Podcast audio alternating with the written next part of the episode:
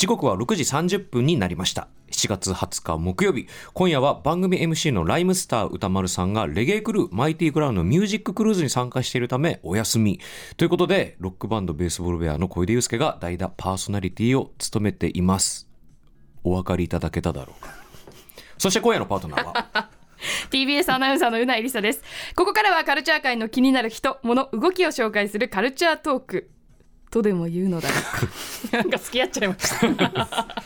お付き合いありがとうございます。はいということで今夜は小出さんのプレゼン企画ですね、はい、そうです、えーこの番組で何度も特集している私のライフワークであります、オリジナル、えーホラービデオシリーズ「本当にあった呪いのビデオ」のナンバリング100がですね、100はい、これがあの来週28日から劇場公開されるということですごいですねまあ、直近のシリーズの動き、まあ、つっても去年のあの特集の時ともほぼ変わらないんですけど、まあ、100を見る心構えといったところを今日はちょっと軽くお話しできたらなと思っております。お願いします。After Six Junction. 生放送でお送りしているアフターシックスジャンクション今夜は劇場版本当にあった呪いのビデオ100公開直前ということで、本当にあった呪いのビデオ通称本呪の最新事情を小出さんにお話ししていただきます。皆さんお分かりいただけただろうか、まあ本呪といえばこのセリフは私も知ってるくらいですから。ねえやはりキャッチ有名なんだろうな。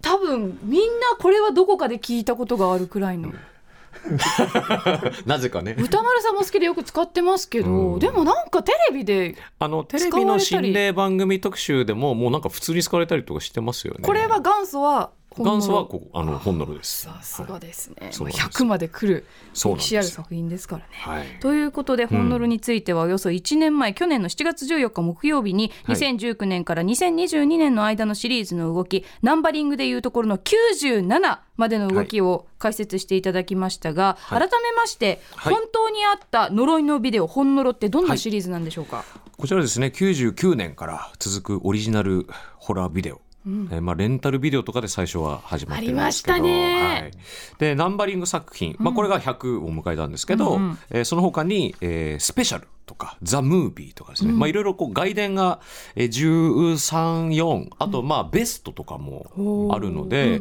それを合わすとまあ正直もう120ぐらいはそっか。あるんですよ実際。ナンバリングになってないだけで外伝も加えたらもうもうそれだけいってる。120数本うんいってるかもしれないですね。はい。で、まあ内容としては、まあ基本的に投稿映像なんですね。まあ何か不可解な現象を映してしまった、えービデオテープ。まあ今最近だったら、えーまあ家庭用の映像もそうですけど、スマホで撮った、えー動画うん。だったりとか、あとはね、あの、時事ネタも結構はい。取り込んでくるので、例えば？ちょっと前に TikTok もありましたね。えー、TikTok の後ろ待ってよ映り込んだとか、あとインスタのストーリーズに映り込んだ、えでも最近はい。のカメラってもうかなりまあね。綺麗じゃないですか、そこにその心霊描写が映り込むって、なかなかこう違和感というか、うん。昔？うん。よくそのそのフィルムカメラに、はい、あの印刷したら映ってたとかあとはビデオとかああいうアナログなね、ちょっと画質が荒いものに映ってるのはすごくリアリティを感じたんですけど、はい。どうですか最近のそのいやもう最近もバリバリ映ってますよね。バリバリバリバリ映ってますよ。でバリバリ映ってるし、そのバリバリ映ってるものが、えまあ、本当にあった呪いのビデオって大体年間5本か6本ずつぐらい、あのリリースされてるんですけど、でその1本の中に、えー、賞味7本ぐらい、でそのうちの1本は長編の取材になるので、え前後編に分けて、えーけ調査されていてで夏は、え3本あ3ヶ月連続でリリースがありまして、はい。でその、え3本にわたったこう長期調査になってるんですよね。えー、つながってるんですね。つながってるんですよ。それくらいのハードな、えー不可解なものがう映り込んでしまったビデオが、えーだ年間、えーだから本のろだけで56本あるんで、まあ、賞味40本ぐらいは映ってるんですよね。でその他にもその本当にあったノリのビデオのフォロワーじゃないですけど、この本のろがパイオニアです。この業界のうん。この心霊ドキュメンタリーの,、あの完全にパイオニアなんですけど、うん。まあ、以降そのフォロワーがいろいろあるんですね、その封印映像だったりとか、はいノットファンドとか、まあ、いろんなシリーズがあるんですけどでそれらも合わせたらもう日本ってもう年間何本の不可解な現象が捉えられてるのかって だからその心霊大国なんですよね。心霊世界に誇る心霊大国日本なんですよ。それをひしひしと感じますよね。確かに。あの私も子供の時多分心霊ブームだったのか地上波ではいはいはいもそういう番組多かったですよね。多かったですよね。あのね、アンビリーバボー。ああそうそうそうあと USO ジャパンっていうあ番組があったはいはいはいはいはいりとかあれも確か心霊の映り込みですね、うん有名なやつなんか結構ありましたいね。ろいろあっうんうん。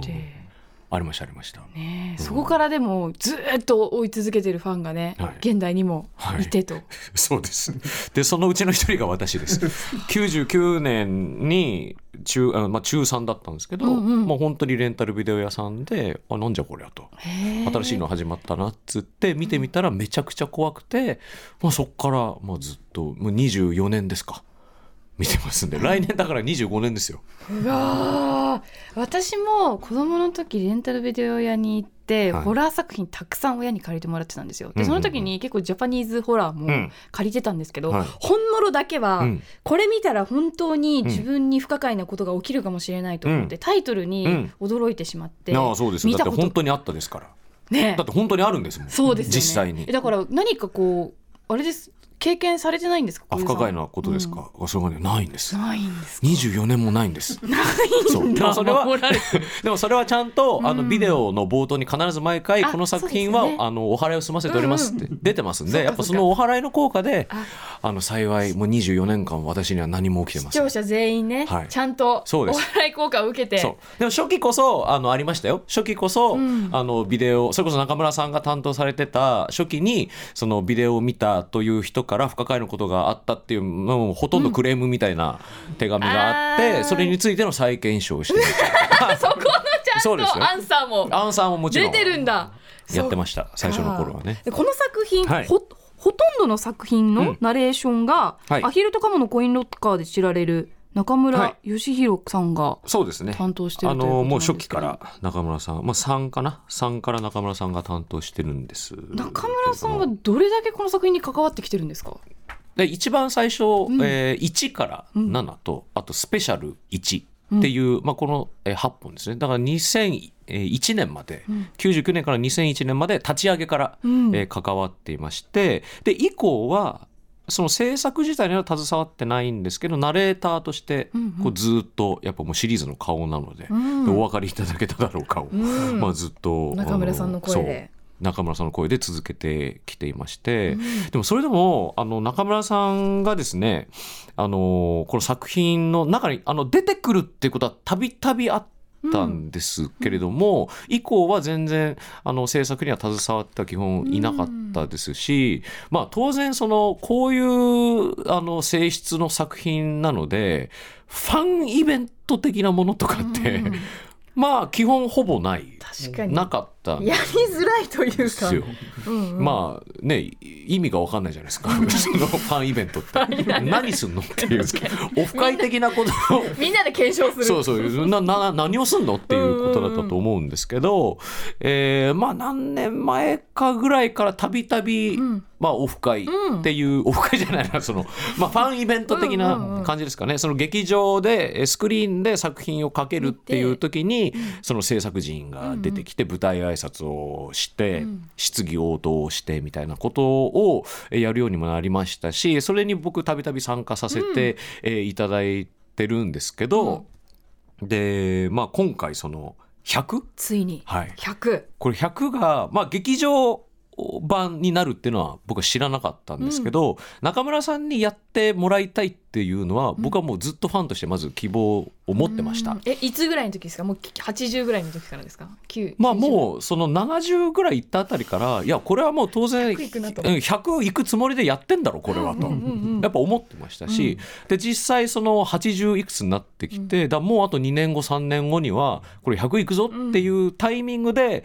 ちょうどそのまたイベントがあって。ったんですよ。でその時に歴代の監督、うんうん。あのこの本のの中では演出と言ってるんですけど、はい。その演出を担当した監督が、まあ、歴代揃いまして、その勢ぞろいの、えー舞台挨拶のその質疑応答のコーナーの,、あのまあ、回しを担当させてもらって、で僕はその歴代の監督に、それこそさっきのあの名前出た白石さんとかもその本の出身の人なので、うん。あにもこういろいろインタビューしたりとかするっていうのがありまして、はい。でその打ち上げかな、えーで歴代監督も揃うそう歴代監督揃ってる、でかつそのこの制作会社の中の人もみんないるっていうところで、いやこれもう100は中村さんにやってもらいましょうよ みたいなことを言って。で僕はもう酒飲めないんでシラフなんですけど、中村さんとかベロベロなんですよ。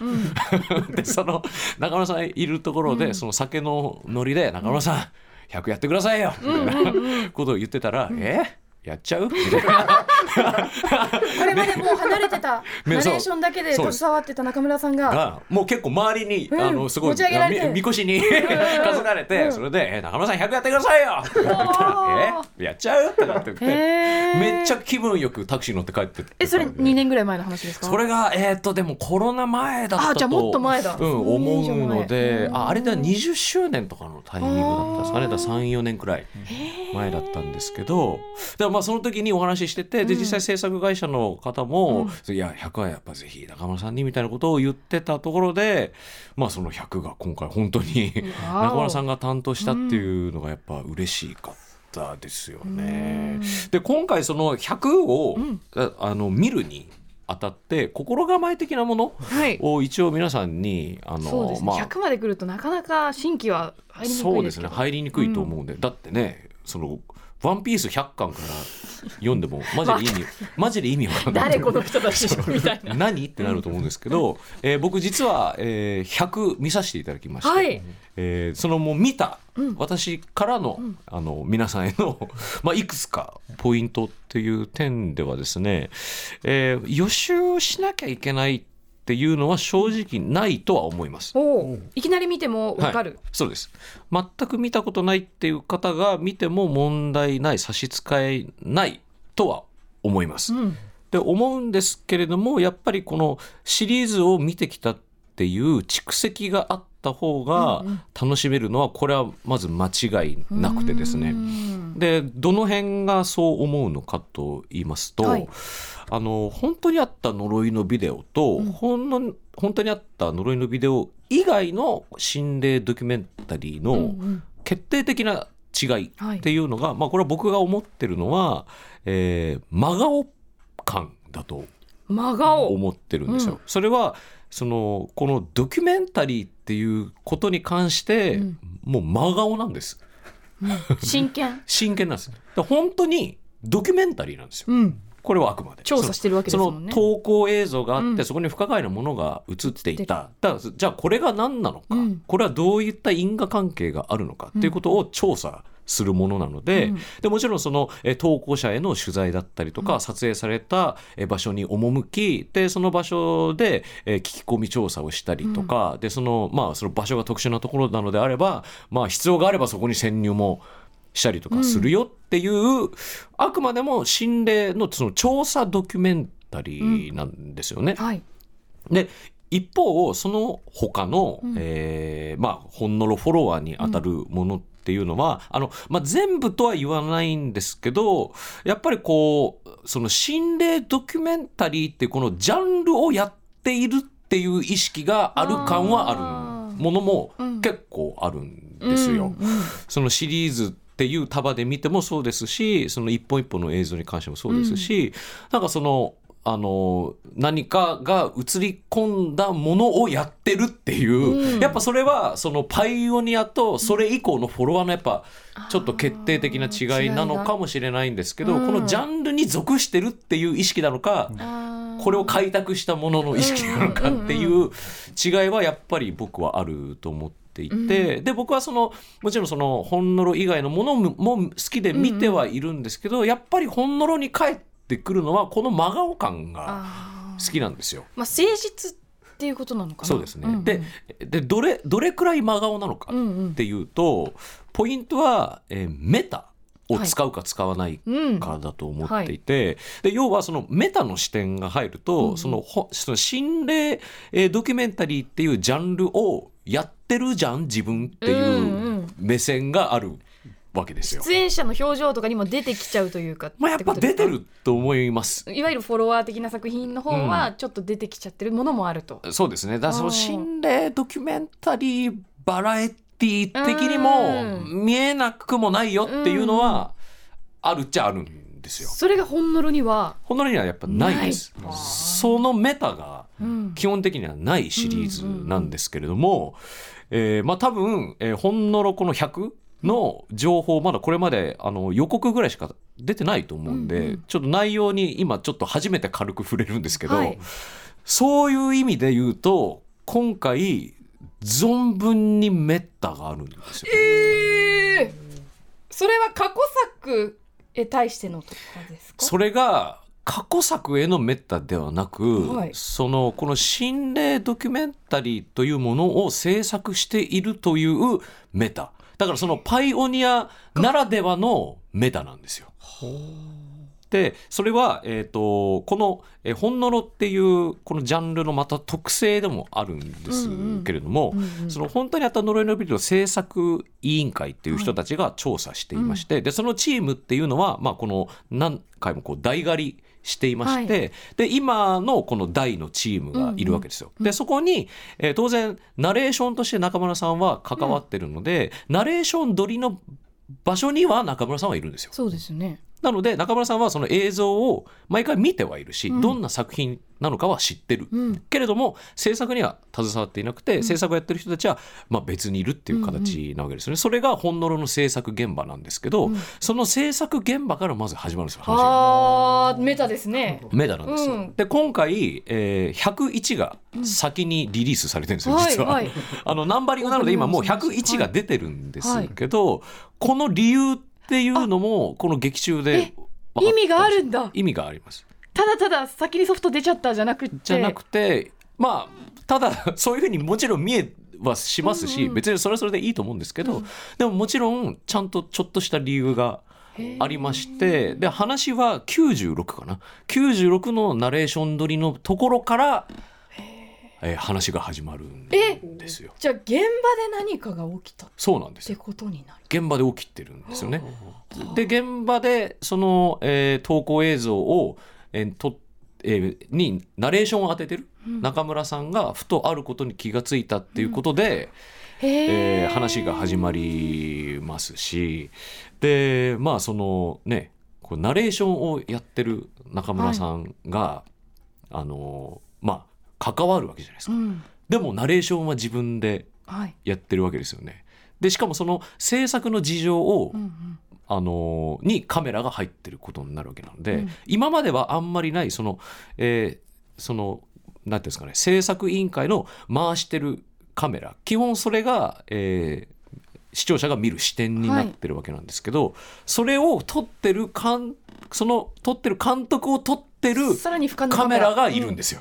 はあ。でこれもやっぱり今までない絵ですしえじゃあこれまで中村さんのナレーションブースを撮影されたシリーズとかって全然見たことない？ほぼないですね。であの出てないわけではないとは思いますけど、その中村さんがそこで発言したことによって話が始まるっていうのはなかったですしで中村さんが、まあ、今回監督、うん。ってことは今回の演出を中村さんがやられてるわけで、はい。中村さんが中心に調査をしてるんですよね。うんうんだからその中村さんが中心に調査をする。でかつ自分でナレーションを当ててるってい。うことは、その原稿もそのナレーションのメタになってくるじゃないですかどうしても。中村さんがだって書そうです。くわけそうです。だから今まではそのお分かりいただけただろうかっていうあくまで第三者のナレーションだったのが今回初めてうん「私は」っていう入りのナレーションがあるっていう今まで見たことがない本当にあった呪いのビデオになっているしで多分これは今後も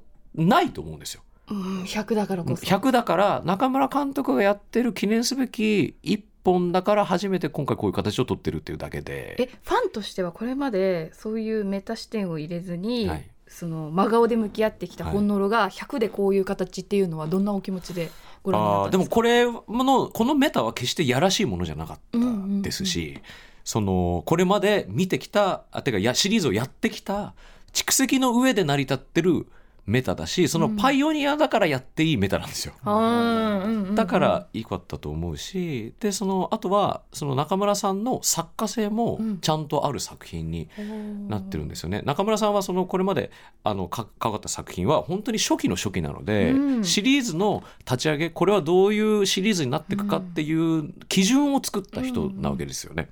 それ以降はその後輩たちがどんどん広げていったので中村さんはそこに制作としては携わってなかったので,、で今中村さんが制作するならまあこういう感じっていうのも多分あると思いますし。ナレーションで一からずーっと見続けてきたからこそっていう思いもありますよねあると思います100はこうしたいみたいな多分あったんうん、と思うんですよね。で本当に映画監督しかも商業か作品をいろいろ撮ってきたっていう経験のある中村さんがうん。撮って、まあ、もちろんそのせい、ね、編集とかも携わってると思うので、だからだから なんかなんていうんですかねすごいスタイリッシュでもありますよね。なんか私ほんのろ見てないのに見たくなっちゃいました。ちょっと、うん、ぜひともあの見たことない方にも見ていただきたい一本でもあるし、見たことある方はもちろん楽しめる一本てた人からしたららちょっとこう感極まる一本にもなりそうな。なるかもしれませんねそういう方もいらっしゃるかもしれません。ということで、はい